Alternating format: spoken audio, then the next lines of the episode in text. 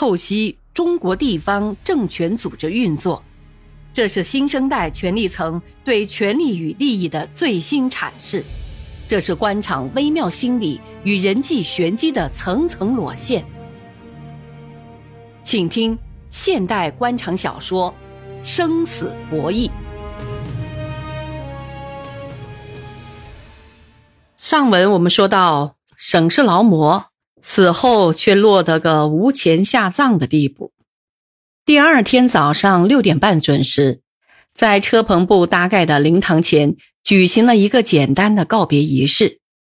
熙熙攘攘站了近百名送劳模的生前好友、孝子贤孙、亲戚朋友，大家轮番在他的灵柩前作揖、烧香、烧冥钱。噼噼啪啪的爆竹声和哭诉的抽泣声，加上那催人泪下的哀乐，使这暮秋的清晨变得格外凄凉。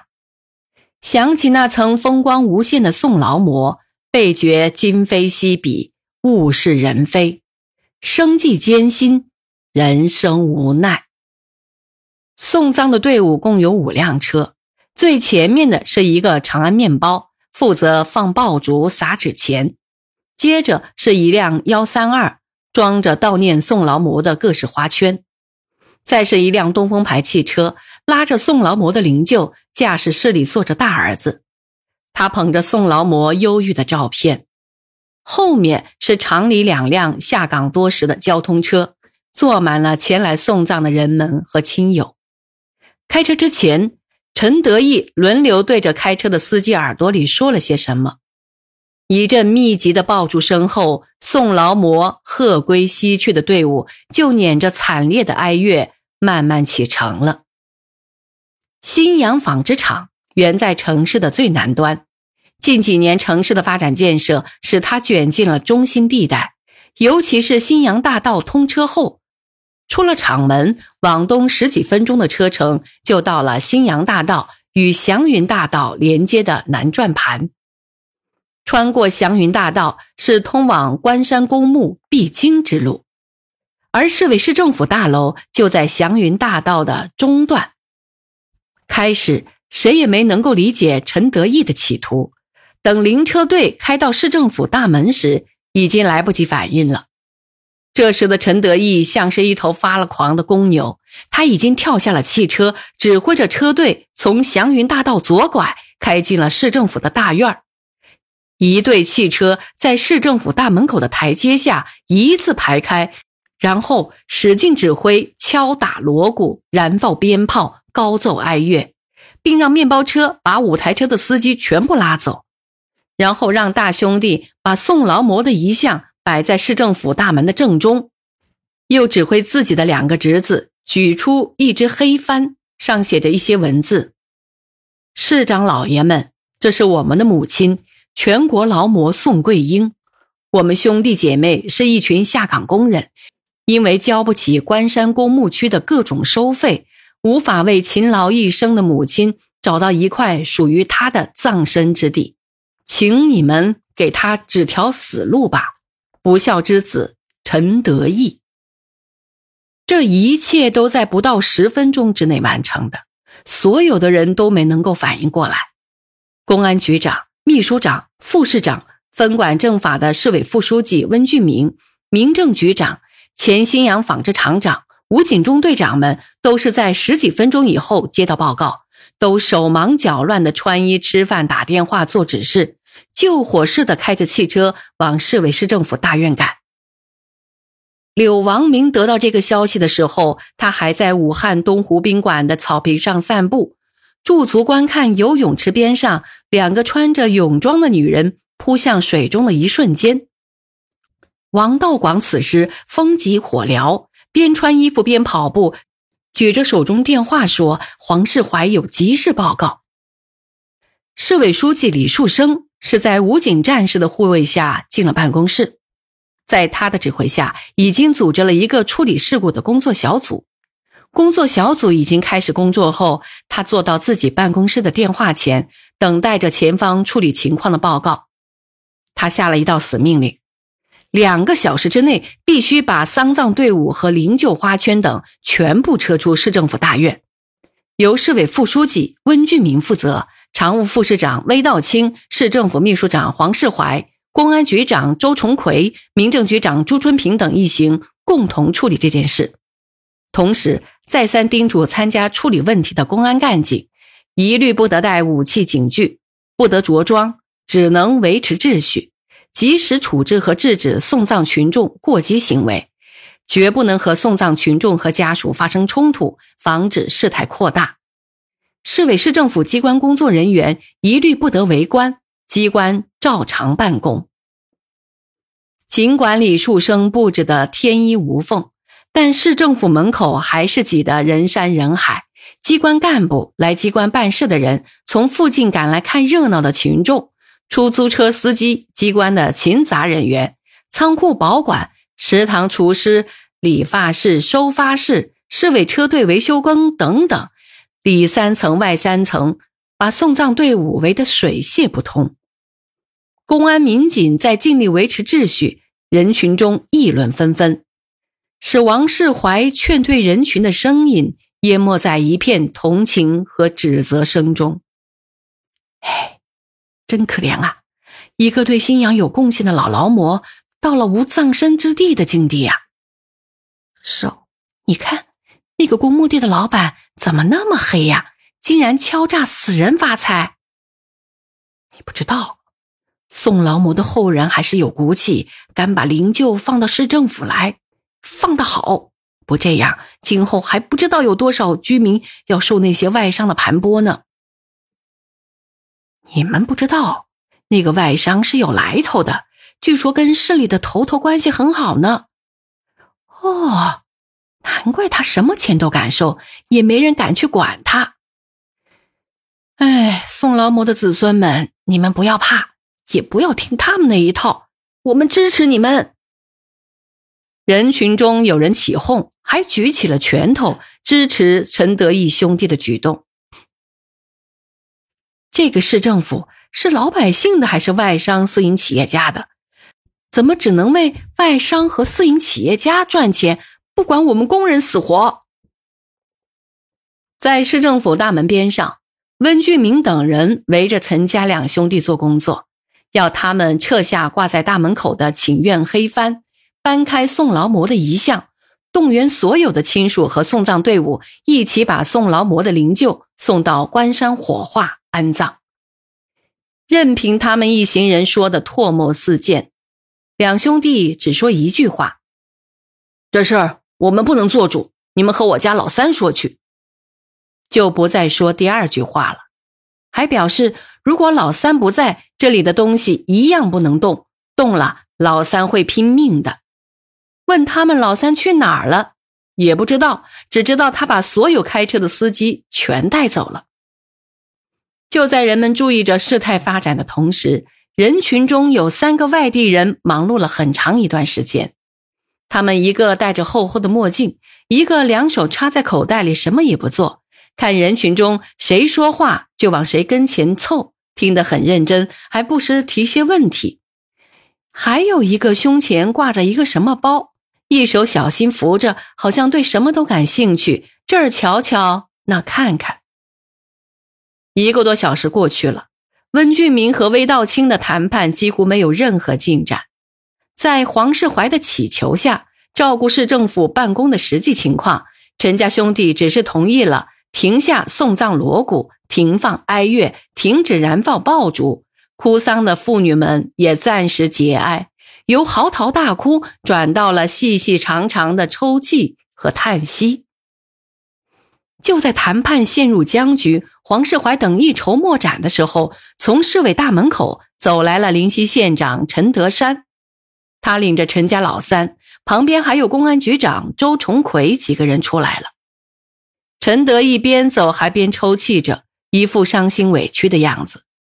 这时，陈家兄弟像是来了救星，人群中有些骚动，那辆带走所有司机的面包车也突然驶进了市政府的大门。原来。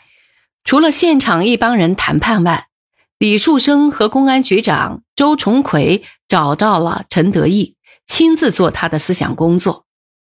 据周崇奎的情报，这起抬棺示众事件自始至终是老三陈德义策划的，他是直接的组织者。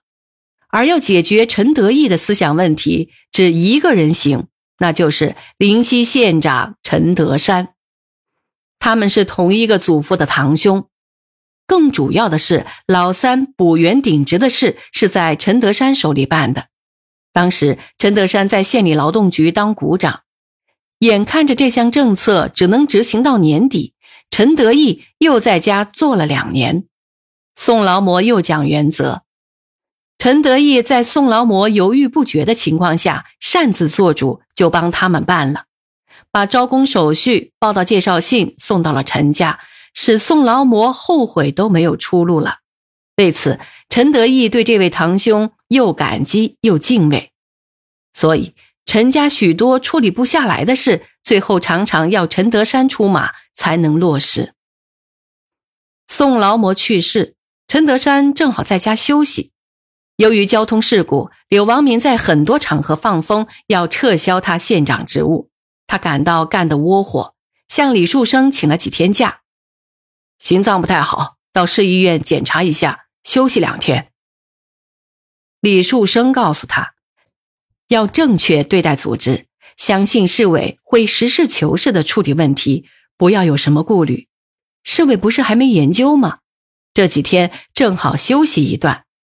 可没想到宋劳模不行了，宋家的困境他是知道的，他也知道老三这一关难过，弄不好会闹事儿。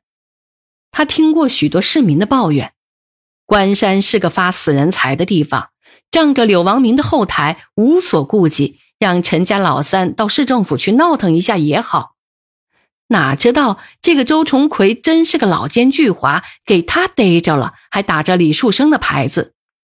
你不出面还躲得掉吗？说实在的，他对李树生的为人、做官、处事也是很佩服的。就说今天他处理这事也是通情达理的。他领着陈德义一进常委会议室，李树生就和蔼的站起来，给他们让座，让秘书给他们倒水。小陈呐，你妈妈去世了，我们和你一样悲痛。她是新阳的一面旗帜。他生前常来市委市政府，可从来没给市委市政府添过什么乱呐。你们这样做，不是你妈妈的心愿呢。我，我也是没办法，我没本事让他入土为为安，只有你家的困难，我们关心不够。对一个为人民做出贡献的劳模不闻不问，这不是共产党的作风。我当面向你检查。你妈妈的后事处理上的困难，我让有关部门解决，但你的这种做法是非常错误的。你们也不知道那个公墓区的老板是怎么发死人财的。说到这，陈德义眼泪不停的在脸颊上滚下来。小陈呐，话不能这么说呀，我也当过老百姓，你也可能过去推过车，可现在变成坐车的。感觉就不一样了。老三，有你这么说话的吗？陈德山制止了他的话。尽管陈德义没把话说完，李树生心里还是一震，对陈德山说：“哎，老陈，这件事我看就到这里了。老陈呐，拜托你，马上去同小陈一起把宋劳模的后事处理好。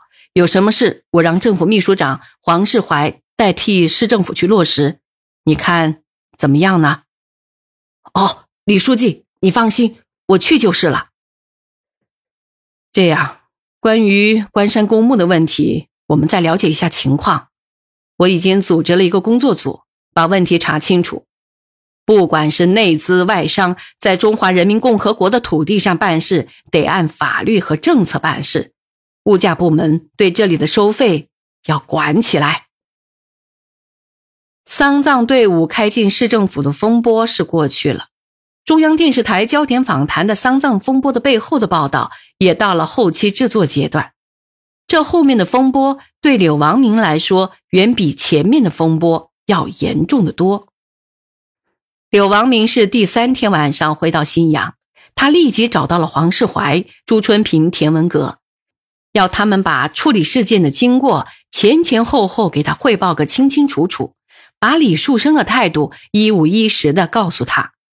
柳王明对事件的处理不以为然，哼，几个刁民抬棺材示威就吓破了胆，那市政府还要不要工作？买不下死人就让市财政出钱买，这没道理嘛！今天是宋劳模，明天还有李劳模、王劳模、郭劳模，怎么办呢？抬尸到市政府来，这种风气不能长。都这样，市政府天天会有这样的事发生。在处理这样的事件上，要强硬一点，不能退让，不能太软。柳王明的态度让黄世怀等人觉得有些过分，只是田文革不停的点头，还不时的附和着。你告诉物价局，不要去关山查了，人家是外资企业，我们天天嚷着要引进外资，要招商、轻商、安商、富商，现在又去查人家。那还不把外商吓跑了才怪呢！谁还会来新阳投资啊？公墓刚刚搞起来，社会和老百姓有个接受的过程。据我所知，这个公墓建设的很不错，那个肖老板投了两千多万，人家是商人，是用来赚钱的，不是来扶贫的。市场经济嘛，愿买愿卖。我也感到这个事开了一个不好的头，今后有人会跟着学就不好办了。田文革顺着柳王明的话讲：“就是嘛，都这样，市政府不成了悼念堂，那还了得？”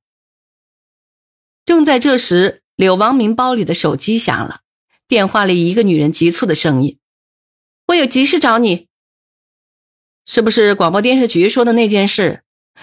电话里面不好说。”好好，我现在有事儿，你等着。我等会儿还要去办公室一下，你十点以前去办公室找我。